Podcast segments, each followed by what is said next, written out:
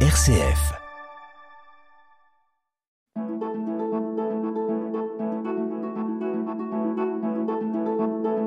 Itinéraire. RCF. Bonjour à tous et à toutes et bienvenue pour cet itinéraire, celui d'un retraité que sa carrière professionnelle a amené en, en différents domaines et, et- et différents lieux et dont la retraite continue aussi à être marquée par de nombreux engagements en des domaines aussi divers. Hubert Armand, bonjour. Bonjour Michel. Hubert, vous êtes euh, fils d'officier, vous avez vécu votre enfance sur des, des bases militaires où l'armée française était en opération. Quel est le fil conducteur de votre vie, de tous vos engagements associatifs? On sait que vous en avez beaucoup, ils sont nombreux, on, y reviendra tout à l'heure. Et en quoi cette enfance euh, militaire, si on peut la qualifier de cette façon, a-t-elle marqué votre vie? Alors, enfance militaire, euh, oui, jusqu'à un âge relativement important, puisque les séjours euh, en Autriche et en Allemagne étaient sur des bases d'occupation, mais par la suite, pour me permettre de faire des études suivies sans trop de déménagement, je suis rentré après concours dans une école militaire de ma sixième jusqu'à l'année de la première. C'est peut-être ça qui forme un engagement parce que dans ce type d'école, on apprend à vivre en communauté, on apprend à se respecter, on apprend aussi à contrarier les chefs, on apprend un certain nombre de choses, mais on apprend surtout à vivre en groupe. Et, et ça, c'est ça, un ça a marqué important. votre vie. J'aime vivre en groupe. Oui. Et c'est aussi un endroit où on peut croire qu'il y a une discipline qui donne des lignes directrices. Alors, il y a une discipline, il y a des lignes directrices que, comme tout jeune adolescent, on prend les moyens de contourner. Donc, ça apprend à évaluer euh, le possible de l'impossible, mais ça permet aussi, si on a un petit peu de caractère, euh, d'apprendre à s'organiser, d'apprendre à gouverner, d'apprendre à commander et d'apprendre à obéir lorsque c'est nécessaire. Avez-vous des souvenirs précis de ces années? Des bons souvenirs ou Oh, moins des, bons? sou- des, des- des souvenirs, oui, j'ai en mémoire ne pas avoir été euh, un enfant euh, ou un élève euh, particulièrement obéissant. Donc dans l'école, il y avait des jours de privation de vacances et il m'est arrivé d'avoir plus de jours de privation de vacances que de vacances. Donc ce qui était assez embêtant pour l'administration. Moyennant quoi, comme j'étais un sportif avec de très bons niveaux, l'école privilégiait souvent le sport sur le caractère. Et le sport, est- c'est dans ce domaine que vous avez souhaité d'abord vous diriger. Certes, bac passé, euh, j'avais présenté le concours d'entrée dans les CREPS, ce qui était le cas à l'époque, et un petit problème physique a fait que l'éducation nationale n'a pas souhaité m'avoir dans ses cadres comme professeur d'éducation physique, et que rencontrant par hasard un copain de, euh, de bac, il me dit écoute, moi je fais pharmacie, c'est facile et on peut gagner beaucoup d'argent. Donc je me suis engagé en 1968, bonne année, sur la, la fac de pharmacie de Grenoble. Cette année-là, nous avons passé euh, notre examen en septembre. Ils en ont pris trois fois plus que d'habitude. J'étais dedans et quand je commence quelque chose, je vais au bout. Je suis donc pharmacien Pharmacien. d'industrie parce que l'officine ne m'intéressait pas beaucoup et j'ai fait toute ma carrière professionnelle comme pharmacien d'industrie. Vous venez de mentionner 1968 comme année. C'est une année, évidemment, dont on se souvient tous. Mais 68, vous aviez 20 ans, vous étiez à Grenoble. J'étais comment, à Grenoble. Comment avez-vous vécu cette, ce, Alors, ce moment très historique? bien. Engagé Oui. contre les mandarins qui nous commandaient. Mhm. Et c'est peut-être de là que vient mon appétence à la communication, car euh, dès, dès les premiers moments de grève, et la fac de pharmacie de Grenoble a été une des premières, une des premières facs en grève après, après la région parisienne, je me suis installé à la Ronéo pour tirer les tracts euh, qui, après 68, sont venus les cours, etc., etc. Donc, Ah. Vous c'est- êtes entré dans ce- dans ce- dans ce monde de la communication, de la de- communication oui. que j'ai après continué euh, dans mon milieu professionnel et puis euh, dans les milieux extra-professionnels associatifs. C'est un milieu qui vous a toujours passionné parce que vous y êtes encore engagé. Oui, oui, oui, tout à fait. Ben, c'est un milieu où on rencontre euh, des personnes d'horizons différents, avec des points de vue différents, avec qui on peut discuter. La discussion peut être franche, moins franche, Oui. elle peut être dure, moins dure, mais on en retire toujours quelque chose. Itinéraire. Sur RCF. Itinéraire. Et à partir de ces études, vous êtes entré sur le marché du travail. Je suis rentré sur le marché du travail avec un petit intermède qui a été aussi très intéressant. Je me destinais plutôt à de l'enseignement en, en fac. Et puis j'ai eu l'occasion euh, d'aller faire mon service militaire en tant que pharmacien à oui, l'hôpital militaire de Tahiti. existait, oui. Voilà, quand je suis revenu de Tahiti, il y avait plus de place à l'université, donc Mhm. j'ai tâté du chômage pendant une petite année parce que j'étais assez sélectif sur ce que je voulais souhaiter et j'ai trouvé du travail dans l'industrie pharmaceutique où j'ai fait toute ma carrière. Vous avez fait toute votre Ouais, carrière dans le milieu dans pharmaceutique. pharmaceutique. D'abord euh, dans la région de Maubeuge, puis en Oui. région parisienne dans le groupe Sanofi, et puis euh, comme euh, le groupe Sanofi était en pleine restructuration et qu'on n'avait pas et qu'ils n'avaient pas le temps de s'occuper de leurs jeunes cadres, j'ai postulé pour un poste à Montrichard de chef de fabrication qui se libérait. Je l'ai obtenu et, et je suis resté sur Montrichard jusqu'en 2011. Et vous y êtes arrivé en quelle année? Alors j'y suis arrivé en 79. En 79. 79 dans, le- dans un laboratoire qui s'appelait Dolizos, Oui. qui a été racheté de mémoire en 2004 par le laboratoire Boiron, Oui. alors qui a appartenu à Limagrin, qui a appartenu à Pierre Fabre, on a, on a appartenu à beaucoup de monde, mais le dernier en date est le laboratoire Boiron qui a fermé donc en décembre 2021 euh, son laboratoire sur Montrichard. Et dans cette, euh, cette entreprise, vous avez occupé différents postes au cours de votre carrière? Oui, tout à fait. J'ai été donc j'ai été embauché comme directeur de la production. J'ai ensuite, au fur et à mesure de ma carrière, et pharmacien responsable. Donc là, c'est un point important parce que c'est la personne qui garantit au ministère de la Santé que les lois euh, qui nous régissent sont bien respectées euh, pour produire des médicaments. J'ai été également euh, directeur des achats, responsable de la maintenance, directeur de l'usine pendant trois ou quatre ans, pour terminer comme euh, acheteur euh, de tout ce qui nous permettait de faire, d'acheteur de plantes et de produits qui Oui. permettaient de faire la production, et surtout pharmacien responsable.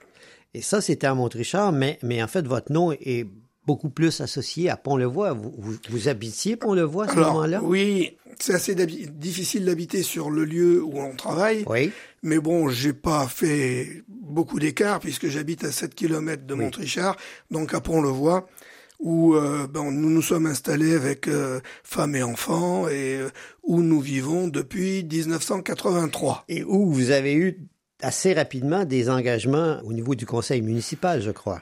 Oui, d'abord associatif euh, dans un club qui s'appelle le club du foyer rural où je faisais un peu du ping-pong. Mhm. C'est comme ça qu'on disait à l'époque avec des jeunes. Oui. Et en 1995, euh, Christian Gomer, euh, montant euh, une équipe municipale, m'a demandé de bien vouloir euh, participer à cette équipe. Et nous avons eu la chance ou l'honneur d'être élus avec la totalité de l'équipe qui était présentée. Et vous avez fait plusieurs mandats. Alors, avec Christian Gomer, j'ai fait deux mandats, donc de 1995 à 2008. Alors, deux mandats euh, avec un poste d'adjoint, avec euh, une grande liberté d'action dans les domaines qui nous étaient confiés. Pour moi, c'était culture, communication et à l'époque enfance. C'est fatigant, donc euh, j'avais décidé d'arrêter au bout de deux mandats. Et puis en 2014, eh ben avec euh, Jean-Louis Berthaud qui est aujourd'hui maire, euh, nous sommes repartis à monter une équipe tous les deux qui a également été élu et réélu en 2020. Et là également, dans les deux cas, euh, j'ai été adjoint de la commune. Et vous êtes Avec- encore conseiller municipal. à Je suis encore conseiller Oui. municipal et adjoint en charge de la culture et de la communication. Et vous êtes aussi président du Festival de musique de Pont-le-Voix, un festival qui est, maintenant très connu, qui est là depuis de très nombreuses années. Vous y avez commencé comme, euh, comme bénévole. On reviendra peut-être un petit peu sur cet aspect tout à l'heure, mais cette allusion au Festival de Pont-le-Voix nous amène à la pause musicale dont on vous a demandé de choisir le contenu. Qu'est-ce que vous nous proposez d'écouter? Je, je, je vous propose, puisqu'on est sur RCF, je vous propose d'écouter Bach. C'est une bonne idée. Parce que comme disait Émile Suran, dont le père était un pop orthodoxe, s'il y a quelqu'un qui doit tout à Bach, c'est Dieu. Donc je vous propose d'écouter une sonate pour euh, clavecin et euh, viol de gambe qui va passer maintenant. Nous l'écoutons avec plaisir.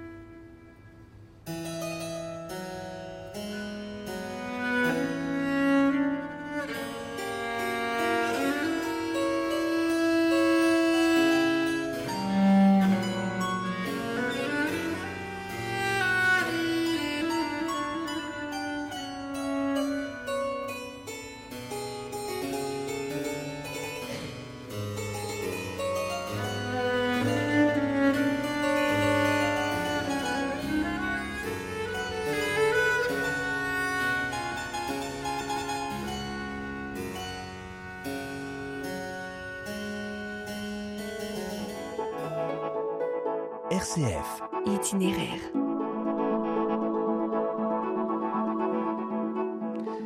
Nous continuons notre entretien avec Hubert Armand qui, en parallèle de son travail dans le milieu pharmaceutique, a œuvré comme bénévole dans de nombreux domaines et notamment dans celui de la communication. Et à ce titre, Hubert, vous avez pris un engagement de localier, si on peut dire, de correspondant pour la Renaissance du Loir-et-Cher, l'hebdomadaire du département. Depuis quand? Comment avez-vous commencé cette, cette activité? J'ai commencé, nous avions un correspondant avec qui j'avais de très très bons contacts sur Pont-le-Voix, qui prenait un petit peu d'âge et qui, sachant que j'aimais un petit peu écrire et que j'étais déjà comme euh, adjoint responsable de la communication présent sur le territoire tout à fait. et bien connu de la population, m'a demandé en 1995, en 95, 95 d'écrire quelques articles pour la Renaissance du Loir-et-Cher. Au fur et à mesure de ces quelques articles, le temps le permettant, j'ai couvert pour la Renaissance un petit peu tout ce qui se passait sur euh, le social, sur le culturel, sur l'ancien canton de Montrichard. Aujourd'hui, je vous êtes encore. Aujourd'hui, je suis toujours, localier, de la Renaissance, mais plus spécifiquement sur ce qui se passe à Pont-le-Voix et sur les sujets que la rédaction veut bien me confier quand il y a un moment où ils ne peuvent pas aller, où ils ne souhaitent pas se déplacer. C'est une façon de servir la commune et aussi, et j'imagine qu'il y a eu des événements plus marquants à Pont-le-Voix sur lesquels vous avez écrit. C'est bien évidemment euh, un moyen de servir la commune parce que vous êtes au four et au moulin, et vous savez sur quoi vous voulez communiquer, comment communiquer. Ce qui peut ne pas toujours être le cas d'un journaliste qui se déplace, qui n'est pas dans le bain de la région ou de la manifestation, et, en plus, faisant partie du paysage, euh, les gens que j'interviewe ou les gens avec qui je travaille me connaissent et savent que derrière il y aura pas, il y aura pas d'accident. Si je vais sur une manifestation et que la manifestation ne me plaît pas ou qu'elle ne correspond pas à ce que j'ai envie de dire, je ne fais pas. Il y a un climat de confiance qui existe entre vous et les gens que vous rencontrez, sur lesquels vous allez écrire éventuellement. Et ça, ça, vous, c'est tout à fait dans vos cordes, c'est tout à fait dans ce que vous avez fait depuis, depuis toujours. C'est ce que j'ai appris. Il ne faut jamais blesser personne. Oui. Ça ne sert à rien. Ça sert à rien. Et vous êtes aussi, Hubert, relié à, cette radio sur, sur, laquelle nous nous adressons actuellement, RCF Loire-et-Cher. Qu'est-ce qui vous a amené aussi à cet engagement euh, euh, Monseigneur Verrier. Monseigneur Verrier, Philippe Verrier. Voilà, Philippe Verrier, que je rencontre un jour, je ne sais pas trop pourquoi, avec qui on discute, qui me dit, mais est-ce que vous n'auriez pas un peu de temps à consacrer à la radio? Alors moi, je fais tilt, radio, communication. Je pourrais peut-être y faire passer des gens de Pont-le-Voix. Je pourrais peut-être y... Ah, c'est un petit peu consumérisme, c'est un petit peu toujours avec cette voix, j'habite un village, je veux que ce village, etc. Oui, oui, etc. oui, tout à fait. Tout à fait Et je lui dis, mais monseigneur, j'ai pas le temps, on verra à ma retraite. Et quelle n'a pas été ma surprise, et je sais pas comment il a appris que je prenais ma retraite. Très peu de temps après, il m'appelle, il me dit, ça y est, maintenant, est-ce qu'on peut se voir? Ah, Je dis, oui, mais euh, moi, je suis chrétien, catholique, quelquefois, Oui. chrétien, oui. Faudra pas me demander d'aller à la messe, faudra pas me demander Euh, ouais. de couvrir les événements religieux, mais je peux faire de l'administratif si vous en avez besoin. Oui. On a besoin de quelqu'un pour faire des dossiers. J'ai dit, OK, je prends. Et ça fait donc dix ans que je fais quelques dossiers administratifs qui demandent un petit peu de travail, Oui, beaucoup d'obstination, beaucoup d'engagement, beaucoup de relance des personnes qui passent à la radio. C'est Ouais. pas toujours très simple, mais ça fonctionne et on peut en retirer un résultat qui, je pense, pour la radio, financièrement, est intéressant. dont un engagement qui est très important, Hubert, c'est celui de recueillir les, les attestations Oui. de ceux qui participent aux émissions comme bénévoles. Euh, Tout à fait. Et, pas... pourquoi et pourquoi ce recueil des attestations? Alors, la radio RCF a un engagement avec l'État français d'être pluraliste et euh, de recevoir sur son antenne euh, des gens venant d'horizons, de métiers, euh, de confessions, euh, de caractères politiques complètement différents. Et euh, afin d'obtenir des, des subventions, il est nécessaire de démontrer que cet engagement est tenu. Ah oui, c'est relié aux subventions qui relié aux permettent à subventions RCF de, de vivre. de car vivre. RCF Oui, est une oui. radio de, béné- de bénévoles, mais qui a quand même des salariés et il faut payer les salariés. et Donc, qui n'a euh, pas de publicité. et qui n'a pas de publicité. Et donc, euh, il y a à peu près entre euh, 300 et 400 interviews par an, ou par passage, Oui. soit dans les informations de 8h ou de 18h45, Oui. soit dans le type d'émission que nous faisons Mhm. aujourd'hui. Et il est demandé à chaque participant, donc ça va être mon cas aujourd'hui, Oui. de faire un petit commentaire de l'émission où il a passé, de ce qu'il a dit et de pourquoi il est venu à la radio. Et c'est ce résumé de chacune des émissions Oui. classées par caractère, selon que ça correspond à de l'enseignement, selon que ça correspond à l'environnement, Oui. selon que ça rate dans un caractère de société qui va permettre à l'État de dire ils ont respecté leur Ouais. engagement, ils ont obtenu 30 points dans le listing de ce qu'ils nous apportent. Par point, il y a 2000 euros, nous allons leur donner tant d'euros. Ah oui, donc vous compilez ces attestations et dans les domaines les- différents que la on radio les peut compile, couvrir. on les classe en fonction Oui. des domaines que l'on doit couvrir Oui. et en fonction de l'estimation qu'en a le CSA, on a une subvention. Alors c'est un travail qui, qui engage nos techniciens, nos journalistes, car ils doivent me fournir le nom des personnes qu'ils interviewent, ils doivent me fournir leur mail, un petit résumé de ce qu'a conduit l'interview et l'émission, de manière à ce que derrière, je puisse moi faire euh, le récapitulatif. De la même façon, vous, Michel, Oui. ou les autres Oui. J'allais dire, Hubert, je vous, en- Organisateurs. je vous enverrai une attestation de autres l'émission que nous sommes en train organisateurs de d'émissions faire. doivent Oui. me dire comment ils préparent, pourquoi ils invitent, combien de temps il leur est nécessaire de préparer, etc., etc. Et ça, c'est pas toujours très simple parce que quelques-uns probablement énormément de plaisir à conduire leurs émissions, mais sont un petit peu plus difficiles sur le rendu de leurs documents. Itinéraire, itinéraire, itinéraire. Itinéraire sur RCF. Nous arrivons à la dernière partie de notre entretien avec Hubert Armand, l'actuel président du Festival de Pont-le-Voix, mais aussi euh, secrétaire de l'APAGE, c'est-à-dire l'Association pour adultes et jeunes euh, handicapés. Hubert, euh, cette association, je l'ai senti, vous tient particulièrement à cœur.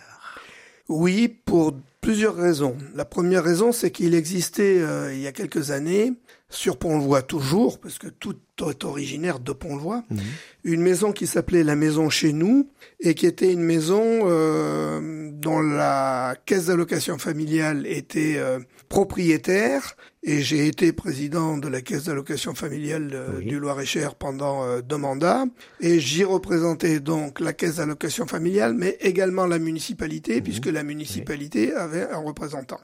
Et le président de cette association à l'époque m'a demandé d'intégrer l'association parce que effectivement le public euh, alors là c'était des, des, jeunes enfants. Le public de l'enfance secteur qui me touche beaucoup et de l'enfance en difficulté soit personnelle soit parce que dans leur milieu familial ça ne se passait pas bien ça m'intéressait. Et donc je, je, je, suis rentré dans cette association à titre de, de membre du conseil d'administration mais sans aller beaucoup plus loin.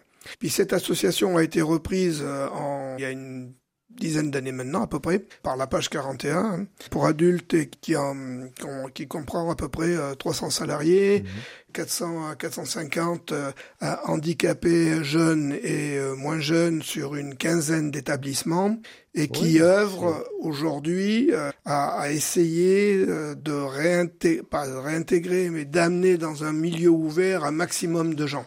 Donc c'est quelque chose de passionnant, de particulièrement difficile parce que les contraintes sont importantes, parce que les financements viennent euh, de l'ARS, viennent du conseil départemental.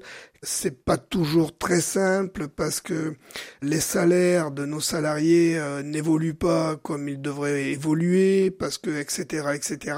Donc c'est un combat de tous les jours euh, que le conseil d'administration avec une équipe de direction et des salariés mène en permanence et qui effectivement me tient beaucoup à cœur. Et je reviens, euh, Hubert, sur le Festival de Pont-le-Voix. Vous en êtes le président depuis, depuis quelques années, je crois, je me suis Alors, combien d'années avant d'être une association, le Festival de musique de Pont-le-Voix était géré par la commune directement. Ah oui, par la commune. Par, par oui. la commune. Et en 1900, oui. alors, de 1995 à 2007, pour pas dire de bêtises, ou voilà, on s'était rendu compte que gérer par la commune, ça nous posait des problèmes financiers importants parce qu'on ne pouvait pas payer directement ou les musiciens ou les matériels qu'on achetait, etc., etc.